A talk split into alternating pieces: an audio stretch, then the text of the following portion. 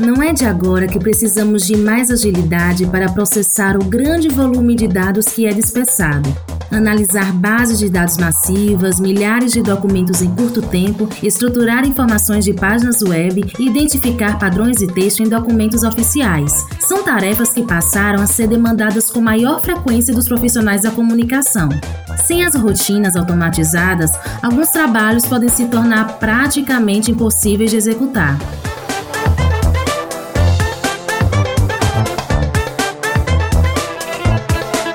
Neste episódio, Resetic fala sobre Python, uma linguagem de programação de alto nível, criada na década de 90 e que se mantém como uma das mais populares do mundo.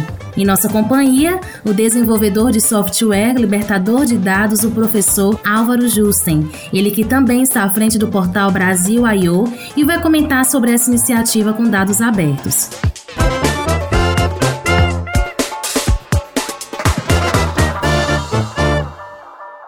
Álvaro, explica para a gente o que é programar. É algo que se assemelha a escrever um texto, uma poesia? Programação, para mim, ela sempre esteve centrada na ideia de você automatizar tarefas. Né? É, programar nada mais é do que você dar instruções para um computador, uma máquina que vai executar essas instruções milhões, bilhões de, de vezes por segundo. Né? E justamente conhecer essas linguagens, conhecer essas ferramentas né, que, conseguem de certa maneira, mandar né, as máquinas fazerem alguma coisa para a gente, é muito útil nesse processo de automatizar tarefas, principalmente tarefas chatas, né, que podem ser automatizadas, como coletar dados, converter dados, juntar, consolidar, gerar gráficos, é, enviar um e-mail, notificação, coisa assim. Podemos acreditar que o código domina as práticas cotidianas? Existe uma relação de poder nesse processo? Com certeza. Hoje, mesmo quem não usa tecnologia, indiretamente depende da tecnologia. É mesmo que você é, não tenha um smartphone, mesmo que enfim, você não use internet no computador, você acaba dependendo de sistemas, né, de software que estão rodando em tudo. Né? Desde um, pequeno software que vai rodar eventualmente no microcontrolador que tem no seu carro para controlar o vidro elétrico, até assim como existem né, dezenas de microcontroladores num carro hoje, por exemplo, até coisas mais avançadas. Né? Então, sempre que a gente pensa em programação, a gente tem muita ideia de computador, né, ou de celular, de aplicativo. Na verdade, não. O software está na nossa vida muito mais intrinsecamente, a gente depende muito mais dele do que a gente imagina até.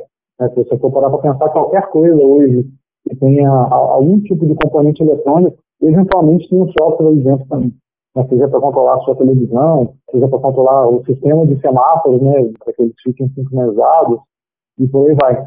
É, hoje, é, quem obviamente domina, né, principalmente as mídias sociais e as aplicações que são mais utilizadas pela população, sejam um serviços, por exemplo, de e-mail é, ou de, de hospedagem de sites, acaba que essas empresas têm um certo privilégio, né, e obviamente exercem né, esse poder aí né, porque elas acabam definindo o que, que as pessoas vão poder ou não fazer com esse software. Então, se você utiliza um software que você não tem controle sobre ele no sentido de tomar decisões técnicas né, com relação ao desenvolvimento dele, você delega para uma empresa, né? Então você acaba eventualmente ficando à mercê né, dessa empresa. Nesse sentido, eu acho até importante a gente colocar aqui o conceito de software livre, é software é, desenvolvido de uma forma colaborativa por diversas pessoas e que as pessoas colaborativamente decidem para onde que o software vai e caso alguém não concorde, não tem problema, a pessoa pode seguir uma linha diferente usando aquela mesma base de código, mas mantendo né, o seu código em paralelo ali.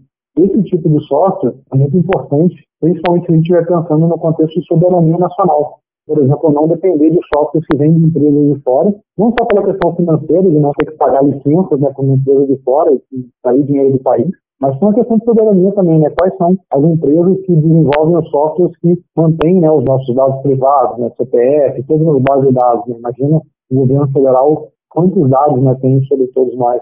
Então, tem várias questões aí com relação a essa forma de exercer poder. Sobre Python, fale sobre essa linguagem que há mais de duas décadas tem relevantes contribuições. Então, Python é uma linguagem que eu comecei a me interessar por volta de 2004, comecei a aprender em 2005. É, então já, já trabalho há bastante tempo com Python. E uma das coisas que me chamou muito a atenção é que a linguagem é relativamente fácil de aprender, comparando com outras linguagens, né? E isso é importante principalmente para quem não é da área, né? para quem é de outras áreas e quer aprender programação para automatizar tarefas, né? para, de certa forma, tornar o seu trabalho mais eficiente, né? Não vai ser uma pessoa que vai ter como carreira, né, aquela pessoa que vai desenvolver software. Pensando nisso, o Python é uma ótima primeira linguagem, né? Você pode começar, mas é, não é só uma primeira linguagem no sentido de ser a primeira para depois você aprender outra, porque a linguagem ela foi pensada também para ser muito extensível. Eu, inclusive, entrevistei o Guido Van Rossum, que é o criador da linguagem, e ele disse que desde o começo ele teve essa preocupação de facilitar que pessoas criem coisas em cima da linguagem. E isso é um ponto muito relevante hoje, porque você consegue fazer de tudo em Python praticamente. É, se você quiser fazer uma aplicação científica com diversos cálculos, integrais, derivadas e é, álgebra linear, você já tem programas prontos que fazem isso em Python. E no seu código Python lá, você consegue só chamar esses programas e eles fazem o trabalho sujo para você. É, agora, se você quer desenvolver um site, você consegue fazer em Python também. Se você quer desenvolver um jogo, você também consegue fazer. Então, como a linguagem, desde o começo, ela foi criada para ser extensível e ela tem também essa facilidade de uso, né, como um dos principais objetivos, acaba que é uma ótima linguagem para você começar, mas também uma ótima linguagem para você continuar trabalhando. E por conta disso, ao longo dos últimos anos, ela ganhou uma relevância muito grande, né? Ainda mais com o advento aí da ciência de dados, como em Python a gente já tem uma questão muito grande de programas, e muitos desses programas são softwares livres, né, como eu já comentei, acaba que você tem a adoção assim, massa da linguagem. Né? Então, por exemplo, uma empresa, ou até uma instituição de pesquisa, que antigamente, eventualmente, precisava pagar uma licença para utilizar um software de computação científica, hoje essa instituição consegue utilizar Python sem precisar pagar licença alguma e consegue melhorar o que tem pronto em Python para ter né, o, o, seu uso aí no dia a dia melhor ainda. E essa possibilidade de melhorar, eu acho que é bem relevante, né? Quando a gente fala aí do software, porque o software evolui muito rapidamente e eu acho que é muito ruim você ficar super dependente né, de uma solução única de uma determinada empresa que pode, muitas vezes, não ir o caminho que você quer em termos de atualização, de melhoria, né? Então, o fato de ser uma linguagem que é software livre, é fácil de aprender, ser extensível, tornou Python hoje uma das linguagens mais utilizadas do mundo. Como uma linguagem de programação se aproxima tanto de profissões que até pouco tempo não imaginava se envolver com tais tecnologias? Eu acho que a gente tem dois aspectos aqui.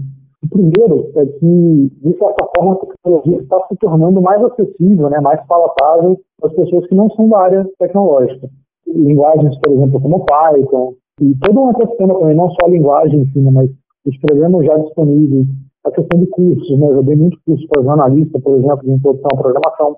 É, isso tudo está tá se tornando mais acessível. Né? Então, é, os programadores também estão se preocupando mais em fazer com que a tecnologia chegue às outras pessoas.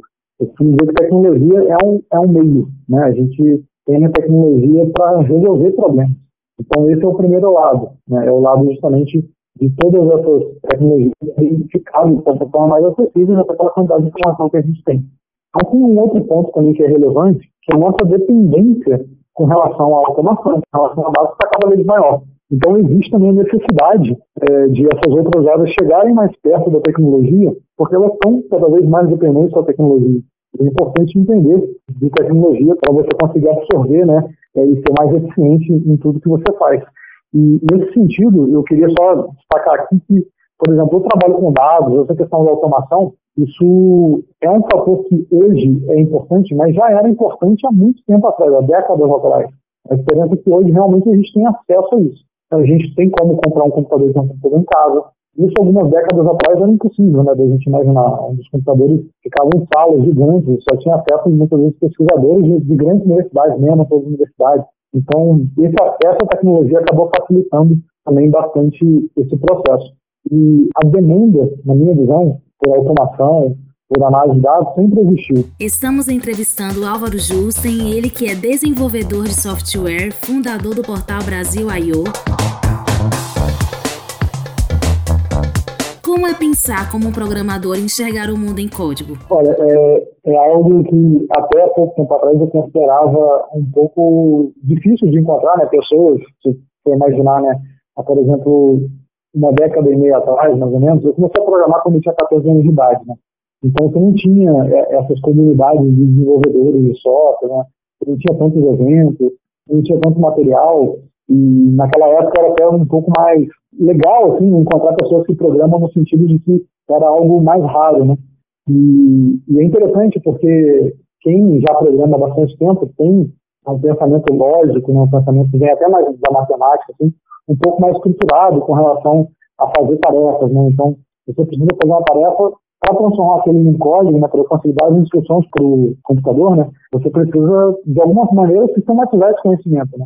Se você quer passar uma série de tarefas, você tem que conseguir escrever cada etapa daquelas tarefas. Né? E esse tipo de pensamento eu acho que é muito relevante, não só para quem quer aprender a programar, mas pode ser muito útil no dia a dia. Né? A gente já tem, de certa maneira, se a gente for olhar para a ciência, né, o pensamento, o método científico tem muito a ver com isso. Né? Você conseguir sistematizar processos, inclusive para checar esses processos. Eu acho que esse tipo de pensamento pode ajudar em qualquer área.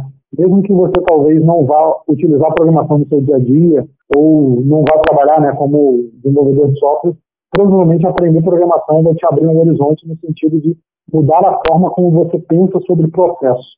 Isso eu acho bem, bem interessante. Como a linguagem Python pode ajudar a combater a desinformação? Então, eu acho que quanto mais pessoas tiverem acesso, seja a tecnologia, seja a dados, melhor. Né? Mas, obviamente, a gente precisa também ter uma certa educação para a mídia, né? educação para entender esse tipo de coisa. Então, se você, por exemplo, tem acesso a um dado ou a um gráfico que diz alguma coisa sobre a Covid-19, mas você não tem capacidade de interpretar aquilo, você não tem capacidade, talvez, de fazer né, algumas perguntas básicas sobre aquilo, talvez você vai entender algo diferente do que aquele dado realmente diz.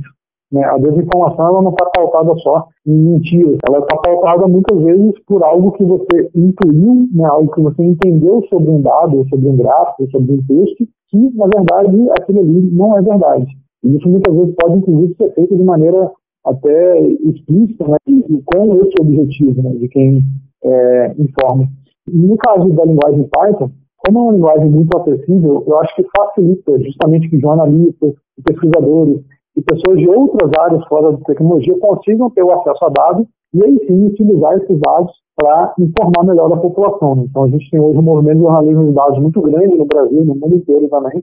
No Brasil, especialmente, esse é um movimento que cresce cada vez mais. E quanto mais analistas programando né, e, e, aprendendo Python, a gente tiver, melhor, porque a gente vai ter mais dados disponíveis, mais pessoas capazes de analisar esses dados. Isso vale para a ciência também, né? Quanto mais pesquisadores conseguirem utilizar é, essa linguagem e outras linguagens, outras ferramentas tecnológicas também, para conseguir é, fazer estudos melhores, talvez mais eficientes, né, ou estudos mais abrangentes, melhor ainda.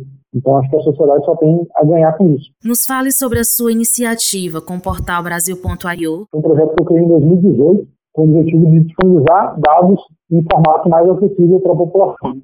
Então, a gente tem hoje vários dados que estão disponíveis nos sites governamentais, mas esses dados não necessariamente eles são fáceis de serem utilizados. O que o Brasil faz é justamente automatizar o processo de coleta desses dados para torná-los mais palatáveis para que quem precisa, né, quer utilizar esses dados, consiga utilizá-los mais facilmente. Conversamos então com Álvaro Jussen, ele que é desenvolvedor de software, professor e fundador do portal Brasil I.O.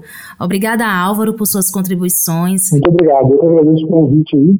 E, novamente, a gente tem que entender que a tecnologia é só um caminho para resolver os nossos problemas de forma mais eficiente.